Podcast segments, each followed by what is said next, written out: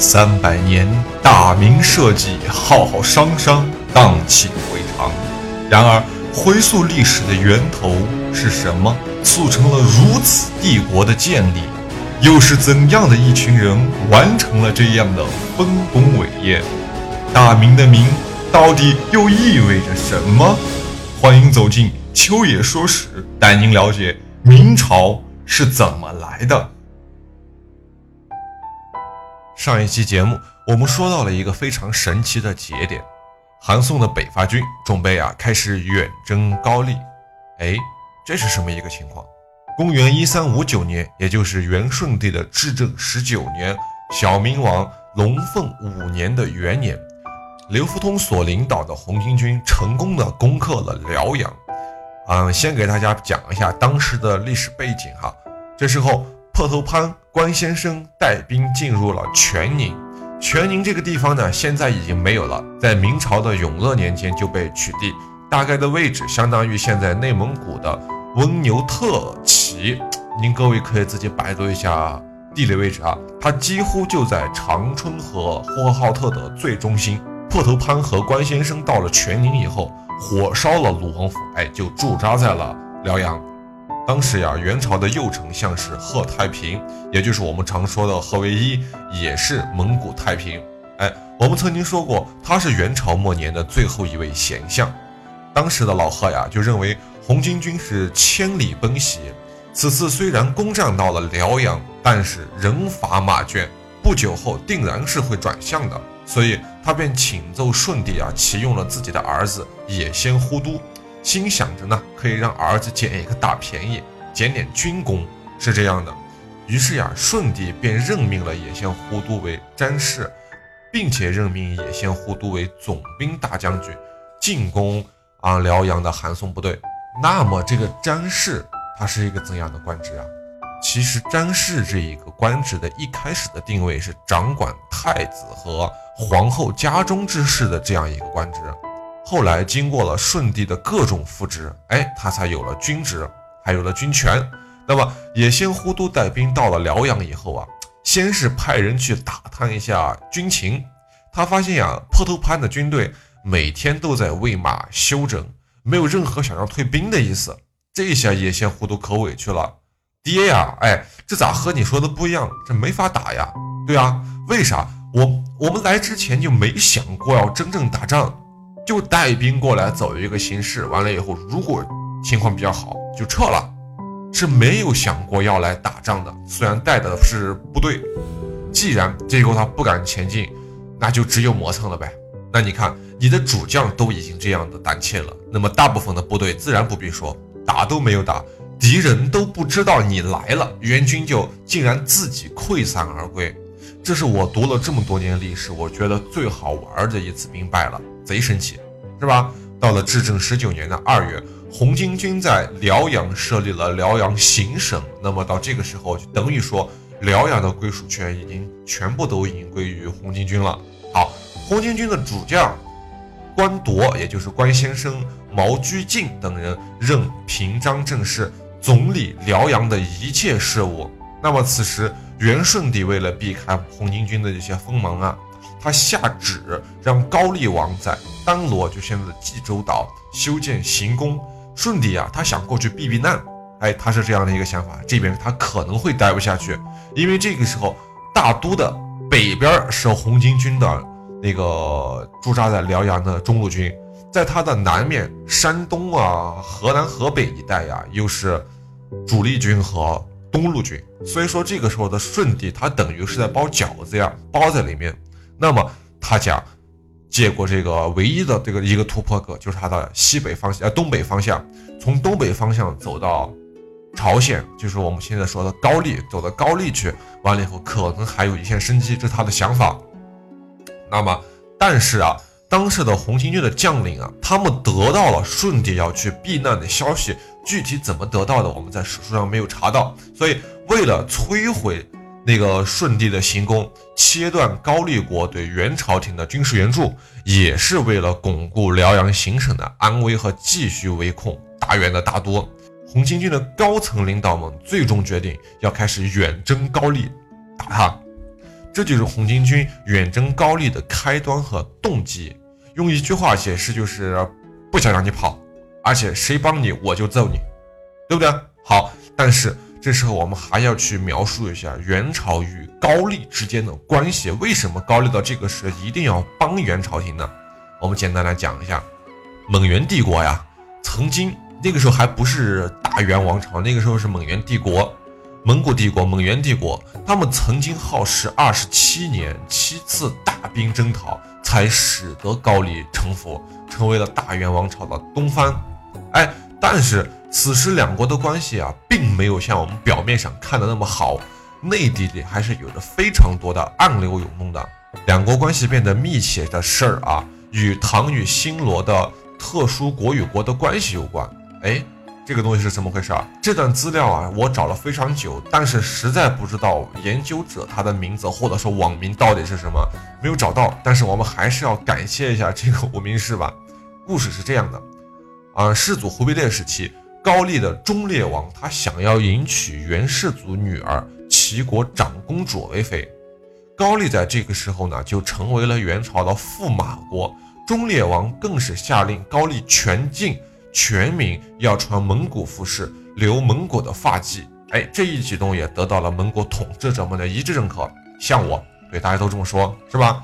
从此，两国开始了世代联姻的关系，进入一个非常长的蜜月期，一直到了高丽的恭敏王，总共有七代，均为元朝皇室的驸马，这个就很厉害了。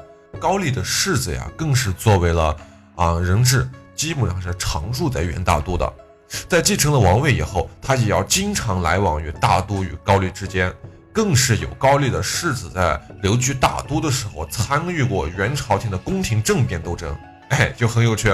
元朝的许多王公贵族，甚至是皇帝，很多人都有聘娶过高丽国的女子，哎，其中最为有名的就是咱们之前经常提到的那位顺帝的皇后，叫做完颜忽都。齐皇后，哎，足见两国的关系是非同一般的。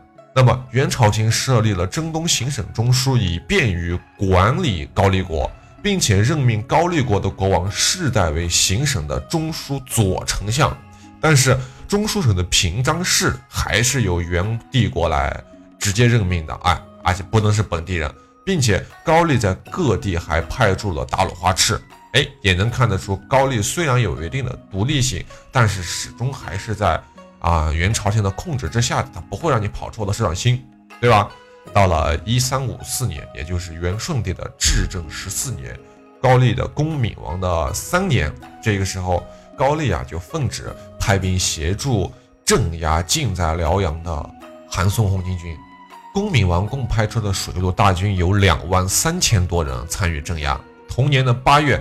当时元朝丞相脱脱奉诏讨张士诚，征兵高丽。恭明王呢就派遣他的将领叫做柳迪，还有一人叫李全等人率领两万三千人同行。到了那一年的十一月，脱脱带军去攻打高邮，但是没能战胜。李全等六个人就战死在了沙场。那么元朝的大军在高邮败兵之后，那么柳迪继续在黄淮一带征讨起义军。这也是红巾军决定东征高丽的一个重要原因所在。红军啊，共两次，先后两次讨伐高丽。一三五九年，公元一三五九年，就是元顺帝的至正十九年，恭敏王的八年，小明王的龙凤五年十二月的这一个月，红巾军的主将叫毛居进，率领四万大军是横渡鸭绿江，开始了第一次东征。好。短时间内，红巾军连续攻克了益州、灵州，如入无人之境啊！哎，所到之处是摧枯拉朽，人挡杀人，佛挡杀佛。高丽的恭明王就急命一个人叫李严为西北面的都元帅。益州和灵州相对于高丽来说，其实就是西北方向嘛，大西北。咱们还是要强调一下地理位置啊。另外派遣了庆先兴为副元帅。金德培为指挥使，李春贵为西京尹，四位将领共同率军抵抗韩宋的红巾军部队。高丽军布阵于清川江的北岸，两军交战的地方在铁州境内啊。结果气势汹汹的红巾军在这个地方其实是意外兵败的，退守在了林州和晋州一带。其实这种他是没有想到他们会败得这么快，但是虽然是败了，红巾军的整个的气势其实并没有多少低落。没过多久，就又在宣州城外大败了高丽的军队，而且更是乘胜追击，攻克了定州，拿下了西京，也就是平壤一带。自此啊，红巾军基本完成了前面所制定的战略目标：一是攻克了定州，二是攻克了西京。但是紧接着问题出现了，红巾军在攻下了西京之后呢，并没有继续出兵，而是全体军官呢就在城内休整。按兵不动，哎，资料中啊，作者给出的分析是判断，他个人判断是红巾军的后勤补给跟不上，出现了问题。于是这等于给了高丽一个难得的喘息之机。哎，到了次年的元月，高丽倾全国兵力发兵围攻西京，两军激战了好多天呢，最后双方都是损失惨重。那个时候正值是啊天寒地冻吧。红巾军有很多人就冻伤啊，那些还有什么啊冻死啊，基本上已经数不清了。那个时候是没有技术了，有很多的士兵啊，他们都是从南方过来的，所以这个时候因为没有办法，坡头潘他们下令从西京撤出，退至龙岗和简从一带。二月，高丽将领叫李方石率领大军与韩宋的红巾军部队啊在咸从决战，结果红巾军大败。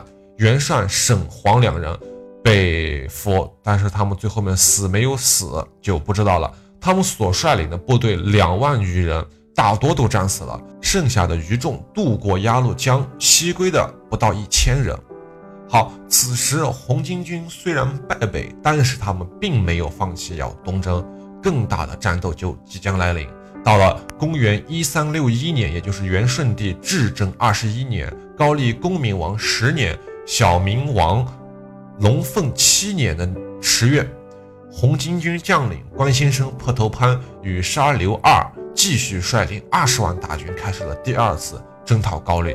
大军正如上次一样啊，还是迅速就渡过了鸭绿江，攻占了朔州。高丽王这一次任命安佑为上元帅，金德培为总兵都使，李方石为都指挥使，三人率军迎战。顺利的渡过了鸭绿江的红巾军啊，一样势如破竹，接连攻克了抚州、亳州、界州、台州、兖州等地。这次轮到了高丽军大败，高丽啊是坚壁清野，将顺州、英州、成州三座城池老百姓还有粮食移居到了慈悲岭，而且加固了城墙。什么意思？就是让你打过来，就算你打过我了，你也得不到补给嘛，对不对？这叫坚壁清野，什么也不给你剩下。好，十一月，两军大战于安州，结果高丽又败了。上将军啊，李蒙与赵天柱当场战死，都指挥使这个人叫金景整也投降了。